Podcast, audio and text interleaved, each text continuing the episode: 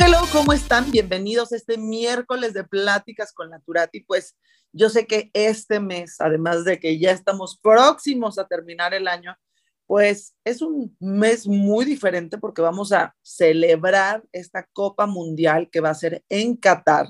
Y qué mejor periodista que poder entrevistar y poder que nos diga los mitos y realidades de lo que realmente vamos a poder esperar en Qatar, todo lo que hemos leído en los medios, hay una, pues hay dos versiones sobre este mundial, desde que es el mundial de la Copa de, pues, de la explotación, de cómo se hizo todo el tema de la construcción de lo, de, pues, del, del, del estadio de Jalifa, eh, pues que todos estos trabajadores que pues, les prometieron X y que pues no les han cumplido, de un mundial que la FIFA únicamente está ganando más de 90 mil millones de dólares y a estas personas que están trabajando les pagan 190 dólares al día, pero también es, el tema de que cambiaron la fecha por completo durante cuántos años, cuántas copas, más bien todas las copas del mundo habían sido en verano y ahora es en otoño, por, también por entendiendo que Qatar pues tiene un clima muy, pues muy rudo, es, un, es un, un, verano de cincuenta y tantos grados, de hecho va a estar haciendo calor aún en esta época.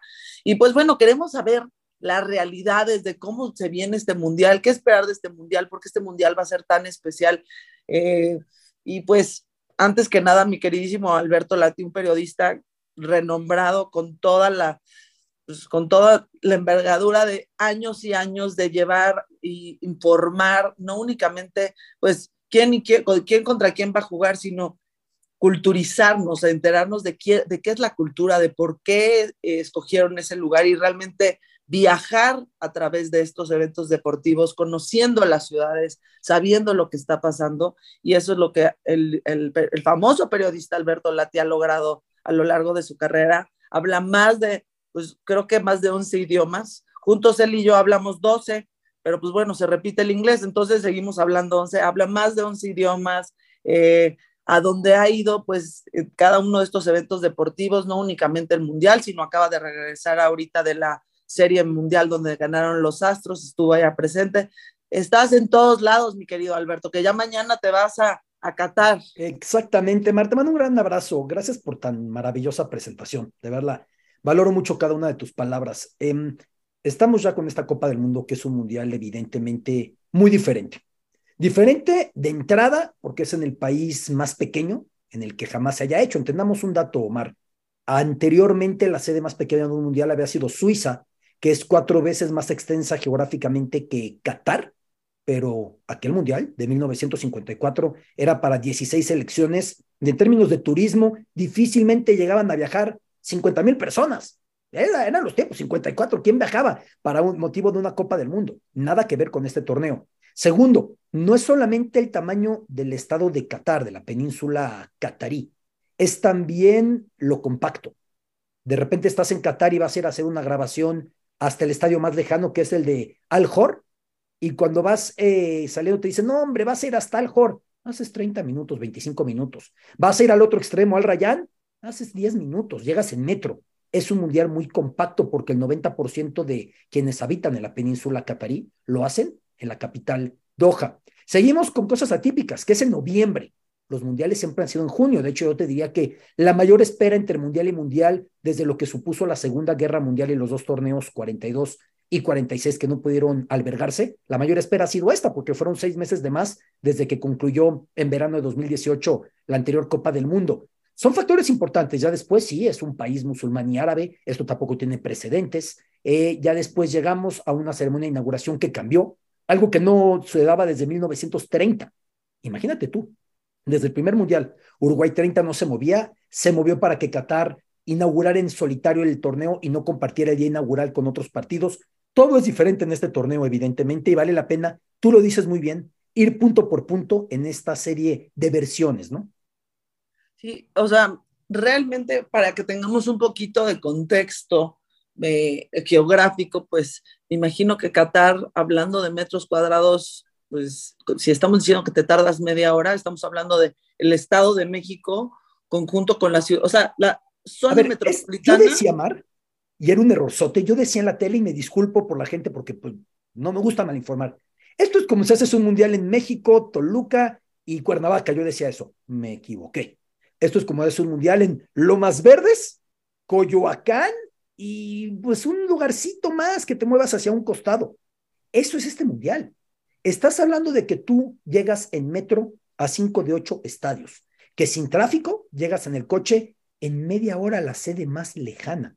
Esto es esta Copa del Mundo, así de compacto es, y esto me genera preocupaciones. Cuando estuve en Qatar, uno de mis viajes este año, el comité organizador muy amable, pues, tengo algo de experiencia, he viajado a algunos mundiales, me invitó a compartirme cosas y yo les dije, me genera preocupación lo compacto que es este torneo.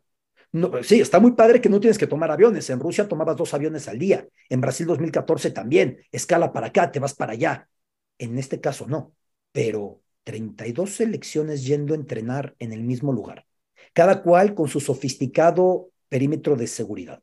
Todos los aficionados en el mismo sitio. No es que unos se desplazaron al norte, otros al sur, otros al avión, otros al este. Todos en el mismo sitio. Eso me hace pensar que será muy lioso este mundial. No, de hecho, pues hablando de todos los mundiales que tienen su, su, su, su, sede de fans, que los que no pueden viajar, como tú dices, por ejemplo, en Rusia, que tenías que viajar a dos aviones, entonces pues te quedabas a lo mejor únicamente en los partidos que ibas a ver. Pero en este, pues bueno, te vas a quedar en los partidos que vas a tener que ver, pero el estadio que te toca ahí mismo es. Entonces, al estar todo el mundo tan compacto y con todas estas emociones, que no es por nada, hablando de México en particular, el momento en que se nos, se nos olvida somos de arriba, de abajo, de la derecha, de la izquierda, del centro, de rojo, azul, morado, es el momento del mundial, el momento en que juega nuestra selección y las emociones están a tope. Eso, 32 selecciones en una misma ciudad tan pequeñita, pues realmente preocupa, eh, hasta es más, cómo nos va, cómo se van a mover todas estas personas. El tema de la movilización va a ser un problema. El tema de, de, de la hospitalidad, ahorita pues veo pues estas granjas de, de que que pues, son como contenedores con dos camas y que incluyen dos botellitas de agua a 50 grados y que cuestan 200 pounds para estar más o menos en un número, estamos hablando casi de 4.600 pesos por noche y eso es en un lugar que es un, básicamente es un, es un cubo. Y ya un hotel, pues un hotel que usualmente no en época de mundial, que costaría como 150 dólares, las noches están de mil a pues los números van para arriba y evidentemente sabemos todos que en estos eventos deportivos los precios van para arriba, la derrama económica que se da es, es fuera de serie, pero en este momento me preocupa el ver cómo va a ser este mundial, hablando también de las mujeres, al ser este, este país musulmán, en el cual pues ya aceptaron que sí se va a poder tomar, pero que no se note. Entonces, a ver, ¿cómo, cómo tomo y que no se note? Yendo por partes, Mar. He visto en este camino mundialista que he tenido la suerte de, cubrir eh, varios. Situaciones como, por ejemplo, en 2006, la estación de Gelsenkirchen en Alemania se convirtió en un campamento para que durmieran los mexicanos y los alemanes hasta, hasta desayuno les llevaron. En 2010, escuelas en las afueras de Johannesburgo en las que se permitía colocar sleeping bags para que la gente fuera a dormir. En 2014, instalaciones sanitarias para que el que se durmiera en la playa de Copacabana o de Ipanema, pues se pudiera echar su baño, digamos, ¿no? Hemos visto de todo. Lo de los contenedores de Qatar, a mí, siendo sincero, no me parece tan sorprendente por esto mismo que te doy de referencia, ¿no? Lo que sí es sorprendente es lo que sigues pagando incluso por algo de ese tipo. Em, en términos de las mujeres, este es uno de los puntos que vale la pena hablar con una versión distinta. Qatar, por un lado, profesa la vertiente wahabista del Islam sunita, que es la más recalcitrante, es la más conservadora. La comparte con Arabia Saudita. Eso en el papel, pero he tenido la posibilidad de hacer coberturas en Arabia Saudita. Qatar no tiene nada que ver con eso. Vamos, me gusta ser muy balanceado, Mar, así como explico las situaciones con las que yo no puedo estar de acuerdo. También me gusta decir las que se ha generado eh, mitos eh, de ninguna manera fundamentados como todo mito, ¿no? Valga la, redundancia. La mujer en Qatar, lo mismo la puedes llegar a ver en burka, que es la vestimenta incluso cubriendo el rostro y con una malla bajando por los ojos, que la puedes llegar a ver en bikini asoleándose en la zona de, de Pearl, o a muchas que he visto saliendo del gimnasio en mayones y en bikini o en top. O sea, es, es algo que tú ves en Qatar, ves esos contrastes. La policía religiosa en Qatar con todo y que la ley en Qatar es la Sharia, la ley musulmana, de facto no llegan a arrestar a una mujer porque enseñó el hombro. No llegan a arrestar a una mujer porque se asoleó con un bikini diminuto. Eso no sucede. Un tema diferente es para otras cosas, ¿no? En Ramadán, yo estuve en Ramadán haciendo grabaciones. Hay sitios en los que si alguien es sorprendido comiendo en Ramadán durante el día, es el mes santo del Islam, cuando no se puede comer desde que el sol sale por la mañana hasta que el sol se pone al atardecer, eh, yo aquí pues encontraba dónde comer. En mi hotel no y los restaurantes estaban cerrados, pero encontrabas dónde comer. Podías salir adelante, no te decían, se compra aquí, te lo llevas porque no te puedes sentar acá por respeto a los que te sirven. Pero no es Arabia Saudita. Ahí se ha exagerado mucho. La mujer en Qatar hoy, tú vas a Education City, donde están las sucursales de algunas de las universidades más célebres del planeta, Carnegie, Northwestern, State University College London, la Alta Escuela de Comercio de París, ahí tienen las sucursales, Texas AM. Hay el doble de mujeres graduadas de posgrado que de varones. Hoy en el gobierno catarí hay tres mujeres ministras de gobierno. Hoy en la Shura o Parlamento hay tres mujeres con un curul, con un asiento. Es decir, hay pasos muy relevantes. La persona que manda en Qatar, y de eso le hacen burla a los vecinos porque hay misoginia, hay machismo, es una mujer. La jequesa, la Sheikha Moza, madre del actual emir, padre de, eh, eh, esposa, perdón, del anterior emir, es una mujer poderosísima. Y ella ha luchado por esa inclusión. Por eso en este punto me parece que el nivel de críticas ha estado un tanto poco fundamentado y es importante ir separando unas y otras, ¿no? Pues entonces, a ver, te voy a ir preguntando. Me alargué mucho, perdón. No, no, no, no, no, no, está perfecto. Te voy preguntando varias, varias preguntas que me hicieron favor de, de llegar, porque pues muchas mujeres van a ir. Está el mito de que, oye, si me voy y me quedo con mi novio en el mismo cuarto, ¿me voy a poder hospedar con él? ¿O no me voy a poder? me la preguntan. A ver, Mar, no te piden acta de matrimonio para hacer check-in en un hotel. En uno de los viajes que yo realicé a Qatar en el año, me acompañó mi esposa, Sara, y pues llegamos y con todo que son apellidos diferentes, porque los pasaportes mexicanos tienen apellidos diferentes, ¿sí? Eh, nadie dijo, oigan ustedes, acta de matrimonio, a ver el anillo que coincida, la foto de cuando se conocieron, no, nada. Eh, eso no es cierto. Si alguien tiene un ligue durante el mundial, que es parte de los mundiales, y hay muchos hijos de los mundiales que descienden de esas parejitas de ocasión de torneos deportivos, no van a decirles, tú no entras para allá o separaditos o con las manitas atrás. Eso no. Otro tema es que acaso por seguridad de algunos hoteles, y eso pasaba en Rusia, digan, aquí cuando hicieron check-in aparecías tú y tu primo Pedro, esta señorita sueca o japonesa o coreana, no, o sea, es otra cosa, pero no es por moral o por evitar eh, relaciones extramaritales, ¿no? Otro tema es que a una mujer catarí, si, si se embarazara por relación extramarital, se expone a castigos muy severos. O sea, como te digo lo, de lo del check-in de un hotel, que no tiene fundamento, también está la parte de la mujer catarí que con todo lo que se va liberando, en ese sentido, no, Mar. Perdón, es que ya vino aquí Leo a decir, hola, ¿cómo están? Público, dice que aprovecha siempre que toca programa desde, desde casa, pues dice que le gusta, tiene protagonismo mi gato. Pero entonces, a ver, entonces, eso es falso. La otra, ¿vamos a poder enseñar los hombros por lo que me acabas de decir? Sí. A ver, en mi experiencia en Qatar, habiendo visto mujeres asoleándose en bikini, cuando digo bikini no es ser morboso, bikinis, bikinitos, ¿sí?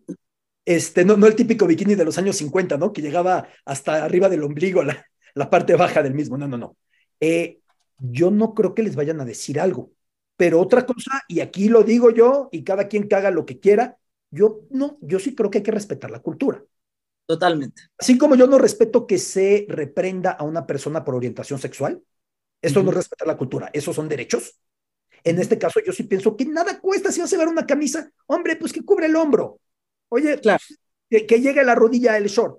Si van a una mezquita, como si visitaran la capilla Sixtina en el Vaticano, como si visitaran el muro en Jerusalén de los judíos, como si visitaran un templo hinduista en, Delhi, en Bombay. En ese caso sí necesitan ir cubiertas de cabello.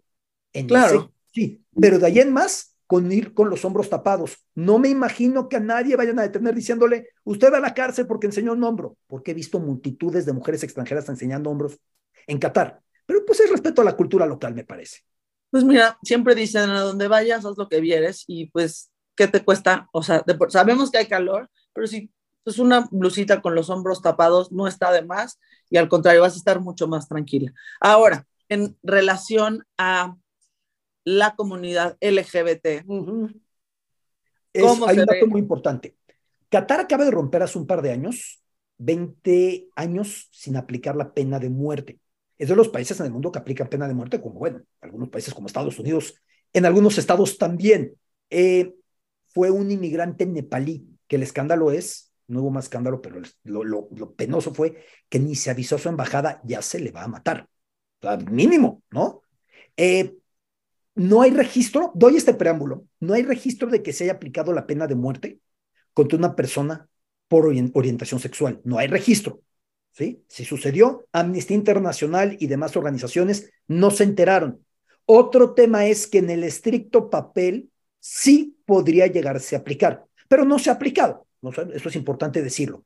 Eh, se conmina a la gente de eh, comunidad LGBT a no expresarlo en público como se conminaba en Rusia hace cuatro años. Incluso estaba la ley de antipropaganda gay, así le llamaron los rusos, de que no puede hacer propaganda gay dándole un beso a alguien de tu propio género. Pero al mismo tiempo esto es muy confuso, Mara, porque los hombres en Qatar se saludan con tres besos, se saludan chocando narices, no es raro que caminan dándose la mano. Entonces de repente tú dices, oye, pues es que de qué manera vas a catalogarlo, ¿no? Sí, si es un besote o un, algo, una esquinita así que se ponga muy candente, podría ser una cosa, pero eh, en el papel hay una represión permanente y si hay una persecución permanente a la cultura LGBT y es de los temas más penosos de esta Copa del Mundo, sin lugar a dudas. No sé si conocí, conocí personas homosexuales en Qatar que viven espléndidamente, pero tienen una doble vida. Tienen una vida dentro de su apartamento con quien aparenta ser su roommate o su compañero de piso y que en realidad es su pareja y tienen otra vida hacia el exterior. Entonces, de preferencia, expresiones de amor, guardarlas para cuando estén dentro de su, dentro de su cuarto para evitar cualquier problema. Ahora, el tema del consumo del alcohol. ¿Se va a poder? ¿No se va a poder? Eh, por lo que leí de esta empresa de, cerveza que dice que pues sí se puede, pero que no se note y que pusieran los stands de cerveza, que sí estuvieran, pero que no se notaran. Y yo lo puedo entender, pero con tanta gente viajando a este mundial, que evidentemente parte de, la, de ir al mundial es tomar y la fiestita y la fiesta y el baile y la música y todo, ¿cómo va a ser? A ver, hay zonas restringidas permanentemente en Qatar, así como en Arabia Saudita no encuentras alcohol, no lo hay. Eso sí, hay muy costoso whisky sin alcohol y tequila sin alcohol y coñac sin alcohol y champaña sin alcohol en Arabia Saudita. En Qatar, en algunos hoteles, no todos, y en algunos restaurantes, normalmente en hoteles, hay alcohol muy caro. Es un país duty free, no hay impuestos. Lo único que tiene impuesto es precisamente el alcohol. Los locales que quieren, eh, perdón, la gente residente, no los cataríes, los residentes, porque hay que entender que en Qatar viven muchísimos extranjeros, hay 100 nacionalidades. Solo 12% de la gente que vive en Qatar son cataríes, solo 12%. Los extranjeros no musulmanes pueden obtener una credencial que les certifica con la posibilidad de comprar alcohol y hay una sola tienda en la que pueden ir a comprar alcohol y en la tarjeta viene registrado el sueldo que tienen para que un porcentaje del mismo es lo que puedan comprar de alcohol. Así funciona en Qatar. Para el mexicano que diga, bueno, pues me voy a la tienda de abarrotes y me compro mis chelas y me compro mi... No se puede. No se puede de ninguna manera, ¿no? Eh, es solamente en los restaurantes. En los fanfest sí que se va a poder. Hay fanfest en varios sitios, hay beach club en los que va a haber mujeres bailando en bikini, como en un beach club en Las Vegas. Aunque no sientan eso, van a estar en el Golfo, va a haber un beach club con eso.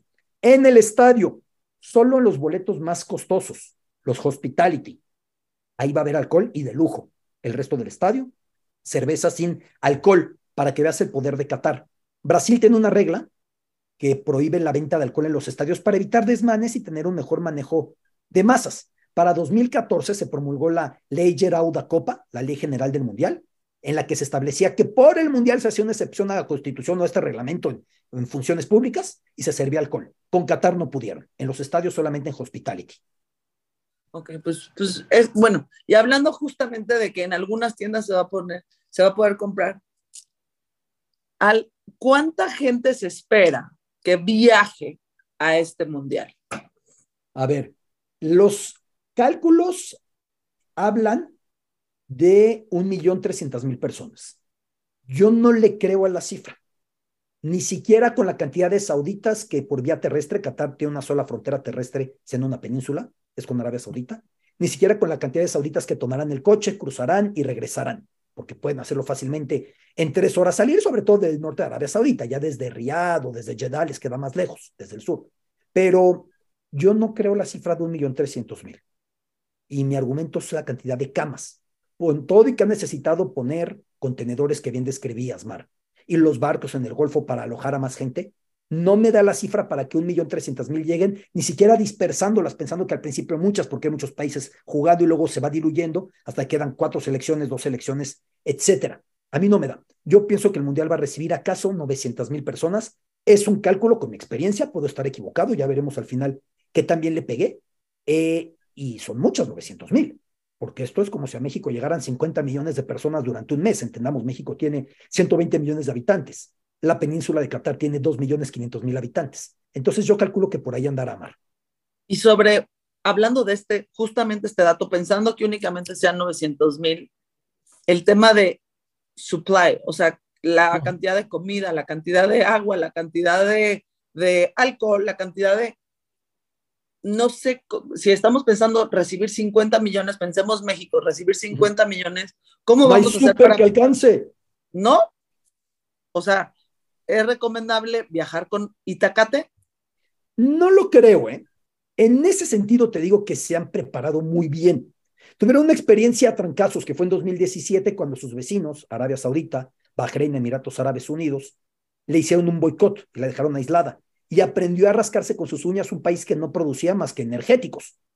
Están, en ese sentido yo creo que están bien preparados. Largas filas, sí. Servicios turísticos colapsados, sin duda alguna.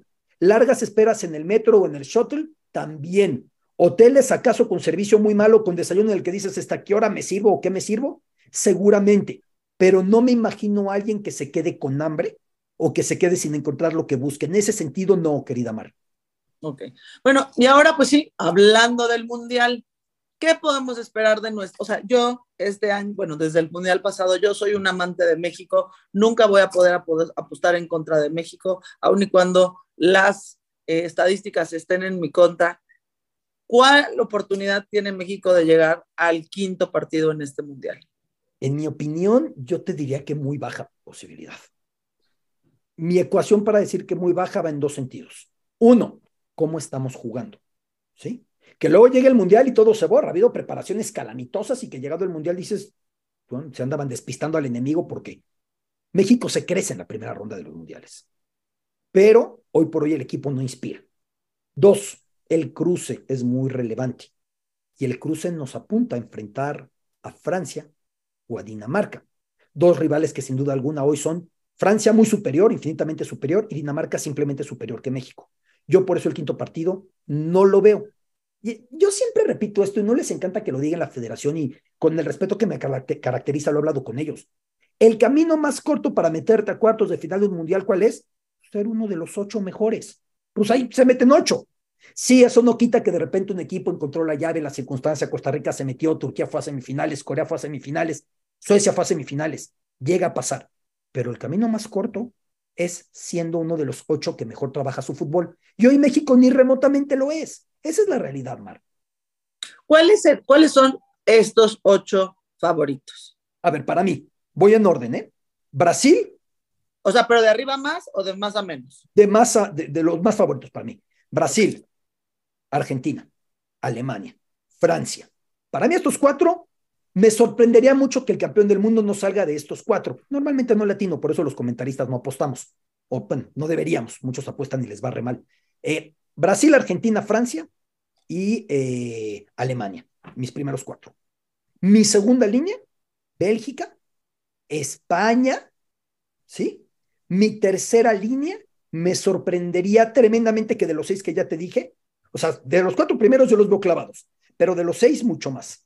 Luego Inglaterra, muchos lo ponen ahí, yo no lo pongo, y Portugal. Son los ocho primordiales. Otros pueden decir que no es Portugal, que es Países Bajos. Yo a Holanda no le veo de ninguna manera. Yo veo esos ocho que te he mencionado. Pues entonces, al, menos hablando de estos cuatro primeros, pues va a ser un mundial que ya esos cuatro países dan un mundial, dan un fútbol muy, muy interesante. Seguramente vamos a tener muy buenos partidos. Y ahora. es que esto es el, el, club de Toby. En la historia de los mundiales han sido campeones ocho selecciones. Nada más. Es un club muy restringido. Y no solamente eso, los que han accedido a la final son muy pocos. Croacia fue la mega sorpresa del mundial pasado que se metió hasta la final. Pero de ahí en más, países que en los últimos 40 años hayan sido finalistas y no, hayan, no pertenezcan al club de los ocho campeones, pues solamente si tú integras ahí a Países Bajos. Esto es un club muy cerrado de los que, de los que siempre están peleando el título. Híjole, ¿qué o sea, es verdad, yo, yo espero y, espero que al menos pasemos de nuestros primeros cuatro partidos, pero sí, como bien dices, hemos jugado contra, eh, últimamente en estos últimos partidos previos al Mundial y perdemos contra países que ni siquiera van a ir al Mundial y de una manera pues bastante vergonzosa. Espero que les pique la casta a, nuestra selección y que digan, pues ahora van a ver, y, les, y como dices, andábamos despistando al enemigo y ahora traemos aquí una táctica. Repetiré, Mar, yo en todos sentidos siempre me encantará tragarme mis palabras, decir me equivoqué, me callaron, la regué y que México gane. Si es en Rayuela, si es en Luchita, si es en, en lo que tú me digas. Yo esta selección no le veo. Me va a encantar decir me equivoqué qué bien están jugando y yo ser el primero en gritar los goles y en disfrutarlo, ¿eh? Te lo digo en serio, pero también la historia nos condena. En todos los partidos de eliminación directa de Copa del Mundo, ¿qué hace eliminación directa? A partir de octavos de final, dejando la fase de grupos, que la fase de grupos la hemos superado, los únicos desde 1994 que siempre la hemos superado somos Brasil y México. Eh, solamente un partido de eliminación directa después de fase de grupos, solamente una vez, hemos ganado contra Bulgaria en el 86. De ahí en más, en ese momento en el que realmente se van distanciando los que van de a de veras y los que vinieron a participar, México solamente ha ganado un partido y fue en casa contra Bulgaria en el 86. La historia nos condena, ¿eh? En ese momento cumbre no hemos podido. En algún instante la historia tiene que cambiar. Pero ¿qué hemos hecho para cambiar esa historia? Y mi respuesta es no lo suficiente. No generamos el talento que debiéramos. No consolidamos como debiéramos. No detectamos como debiéramos. Eso es una realidad es una tristeza y sobre todo un país que somos un país pambolero, así como somos un país guadalupano, somos un país pambolero.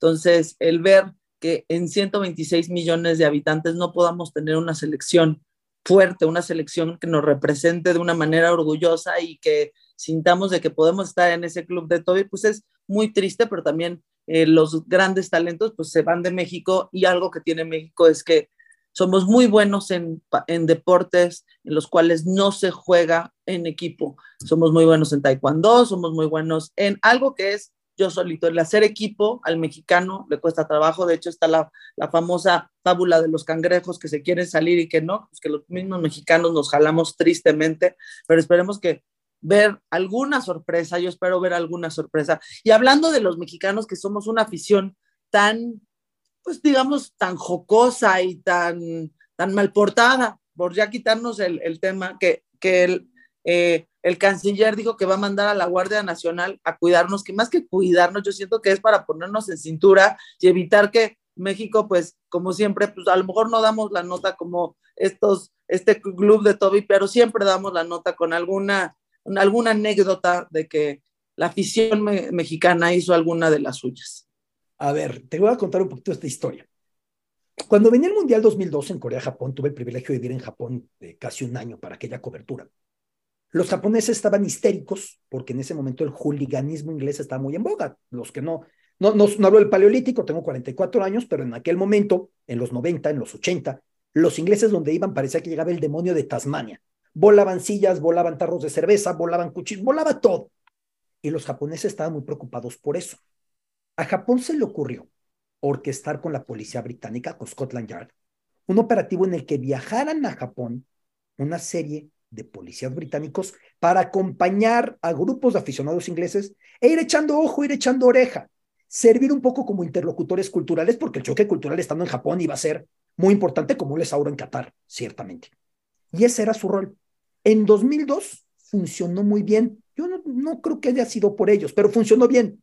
Desde entonces, algunos países reciben la invitación cuando viene el Mundial de llevar a su policía a servir de intermediarios para choques culturales. Nada más. O sea, un policía inglés en Japón no puede arrestar.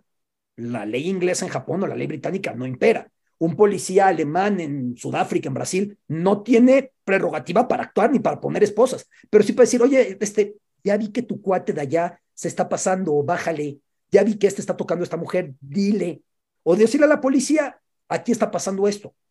Así comenzó ese tipo de intercambios. Siempre había sido con dos o con tres países y siempre muy a la secreta porque a ningún país le gusta reconocer que está metiendo a policías ajenos a su territorio, ¿no? Para este Mundial Qatar, entendiendo que el choque cultural sería muy grande, decir invitar a todas las selecciones a hacerlo. Y México, evidentemente, que es de las que más aficionados manda, toma la palabra y por eso van elementos de la Guardia Mexicana.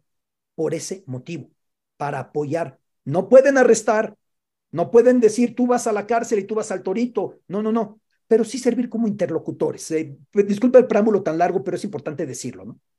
Sí, no, porque pues en, en el último mundial, pues, o sea, hemos tenido desde la persona que se le cayó el vaso sobre la flama del, del, del, ¿cómo se llama? Del soldado. Te una cosa, la orinó, peor todavía.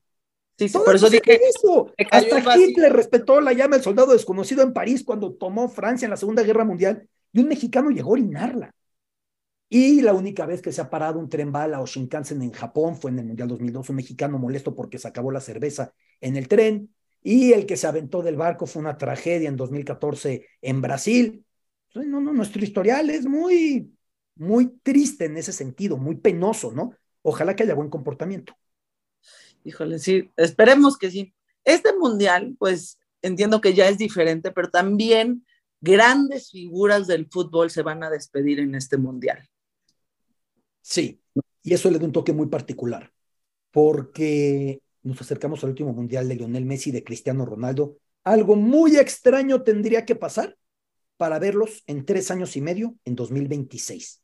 Messi no solo por fútbol, porque lo veo muy vigente, y es dos años menor que Cristiano, porque ya no se le ve el hambre ni las ganas. Cristiano sí va a querer, pero ya su cuerpo, que por mucho que lo ha cuidado como una máquina perfecta, ya no le está dando lo que él quisiera que le dé. Entonces es muy factible que nos despidamos de dos de los más grandes de la historia. Es curioso en los mundiales, cuando en el 74 Johan Cruyff aparecía y Franz Beckenbauer aparecía. Fue su último mundial, pero no lo sabíamos porque Cruyff era muy joven y nadie sospechaba que el 78 decidiría no ir en un momento muy bueno de su carrera. Con Beckenbauer se sabía. En el 70 se asumía que Pelé tenía su último mundial, pero no había tantos dramas en ese sentido. Finalmente era la cuarta Copa del Mundo de Pelé y se retiró con su tercer título mundialista. Pocas veces tuvimos tanta certeza de un cierre de ciclo como lo que tenemos ahora en Qatar con estos dos titanes. Pues, ¿qué podemos esperar de este, de este mundial? catarí?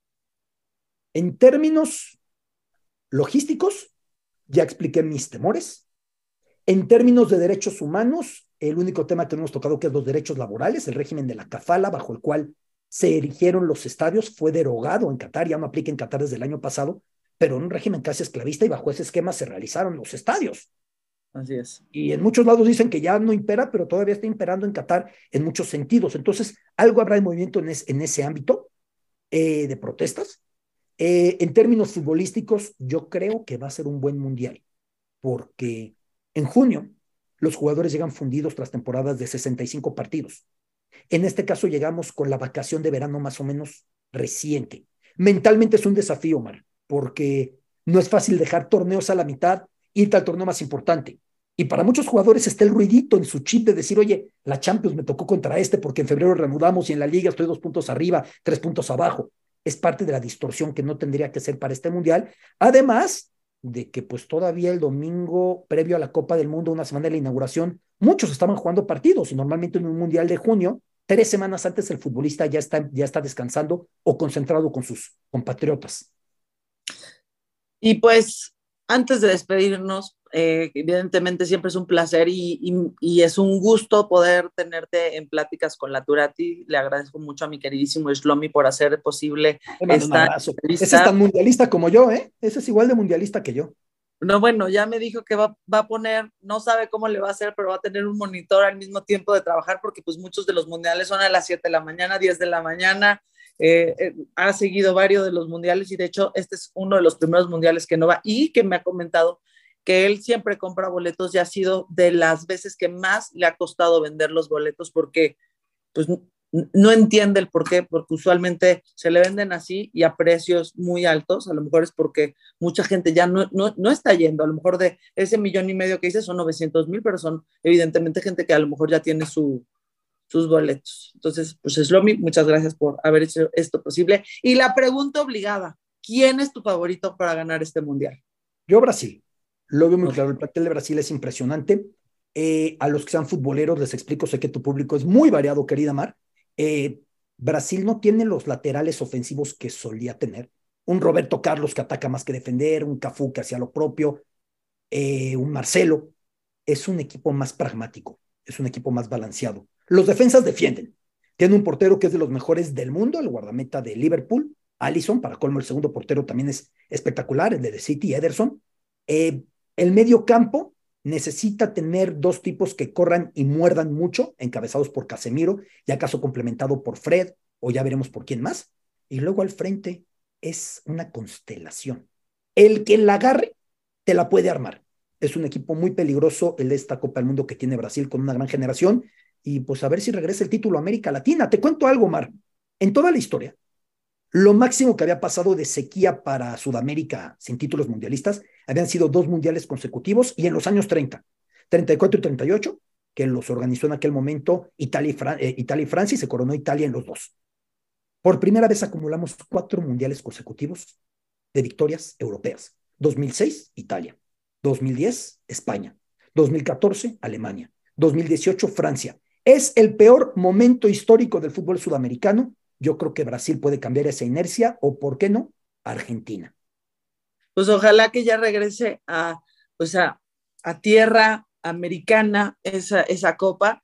Y la verdad pues yo estoy muy emocionada, a lo mejor no por este mundial, pero estoy muy emocionada por ver a, a, México. Y estoy muy emocionada por el próximo mundial que va a ser este mundial entre Canadá, México y Estados Unidos que lo va a hacer muy dinámico y el tenerlo aquí de este lado de, de nuestro, en nuestro time zone, pues, la verdad siempre lo hace mucho más interesante para ver los mundiales y para disfrutarlos.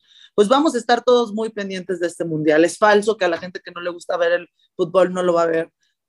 Todo mundo ve el mundial, aunque no le guste cuando es el mundial, porque y ver a México es un orgullo, te prende a, a mí escuchar el, el, ciel, el, los cielitos lindos, ver la ola escuchar el, el, himno nacional siempre me pone la piel chinita y se me, se me van las lágrimas, aunque no lo crean, eh, pues es en estos, en estos eventos deportivos y que ojalá México pues dé una, pues nos sorprenda y si no, que Argentina y Brasil haga lo suyo y que nos regrese la copa para este lado. Sobre todo lo primero, que México nos sorprenda, sería, sería maravilloso y es cierto que el himno no se canta con esa épica, con ese corazón, con ese delirio, más que en situaciones de tragedia o zozobra, guerras, desastres naturales, o partidos de Copa del Mundo de fútbol. Puede sonar desproporcionado, pero es una realidad. ¿Cómo se canta un himno cuando es un partido de estas condiciones, no, Mar? Totalmente. Pues mi queridísimo Alberto, yo te agradezco muchísimo que hayas recibido la, la, la invitación a tenerte en pláticas con la Turati. Sé que el día de mañana ya estás volando para Qatar. ¿Cuánto tiempo te vas a quedar por allá esta vez? Todo completito hasta que termine. Acabo de regresar porque estuve haciendo viajes constantes para todas las emisiones de Latitud Qatar, así que estaremos todo el mundial. Y, y, si me lo permites, Mar, a la gente que quiera saber de, de los inicios de los grandes futbolistas que van a estar en este mundial, mi libro Genios de Qatar, le pueden echar un vistazo con ilustraciones tipo manga maravillosas, que le echen un vistazo, ojalá que les guste. ¿Dónde los podemos encontrar? Principales librerías, Sambons, Gandhi, Sótano, Porrúa, Amazon, lo pueden pedir. Genios de Qatar, ojalá que les guste.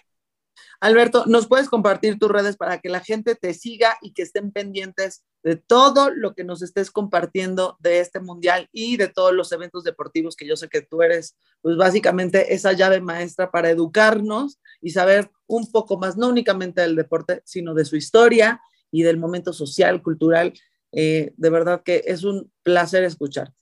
No, al contrario, me pueden encontrar en Twitter como Alberto Lati, lo mismo que en Facebook, y en Instagram como Latitud Lati. Ahí estoy a sus órdenes. Ojalá que les guste lo que estamos armando para esta Copa del Mundo, querida Mar.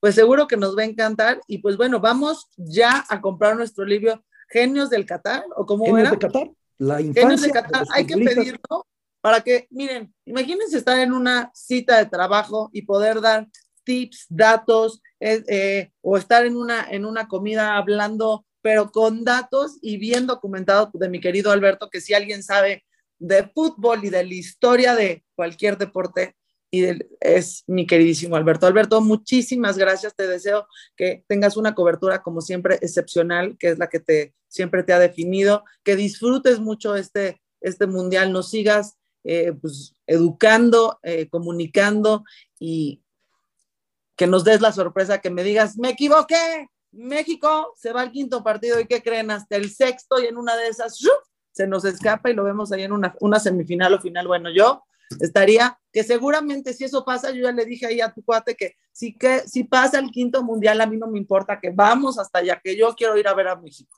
Y por ahí nos veríamos, me encantaría. Le mando un abrazo a todos, Mar, es un placer platicar contigo, saludos. Bueno, que estés muy bien. Y pues bueno, Pláticas con la Terate se despide y la próxima semana pues tenemos un invitado también muy especial. Ya saben que cualquier tema que ustedes quieren que toquemos, estamos abiertos. Mis redes son arroba marturati. Y pues bueno, muchas, muchas gracias Alberto, muchas gracias Radio 13 Digital por esta emisión especial. Estén pendientes y pues nada, bonito miércoles y a darle todo que ya casi es el fin de semana. Yo me despido, soy Marturati y pues muchas gracias Alberto. Gracias a ti, saludos. Gracias. Un abrazo, fue un placer, Mar. No, a ti, Alberto, Shlomi quería estar, pero tenía chamba y me dijo que se lo grabara. Pues le dije, pues mañana te tocará verlo. Pero sí que lo vea. Ya le dije, a ver, si en el quinto partido, si, o sea, porque creo que tiene, tiene boletos para quinto partido, o sea, quinto partido, quien sea. Y le dije, si México va, o sea, yo no sé cómo le va a hacer, pero vamos a ir. O sea, yo ese no me lo perdería, pero por nada del mundo ver a México O sea, me pone bueno. O sea, de verdad, yo lloro. Claro que sí. Y ahora cuando regreses, por favor, una cena contigo y Ya urge. Sí. Por favor.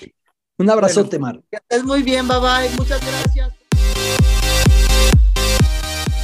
Desde cualquier dispositivo y en cualquier plataforma recibe las notificaciones de Radio 13 Digital. Venos y escúchanos en Facebook, YouTube y Daily Motion de Radio 13 Digital. Dale me gusta a nuestro perfil, síguenos y activa las notificaciones de las publicaciones y video para que te lleguen las alertas de los programas que están al aire. Escucha nuestro podcast en Spotify, Amazon Music, Apple Music y Deezer. Síguenos en YouTube Búscanos como Radio 13 Digital. Suscríbete a nuestro canal y activa la campana para que te lleguen las notificaciones de todo nuestro contenido. Visita nuestra página web www.radio13.mx. Radio 13 Digital, programación consciente.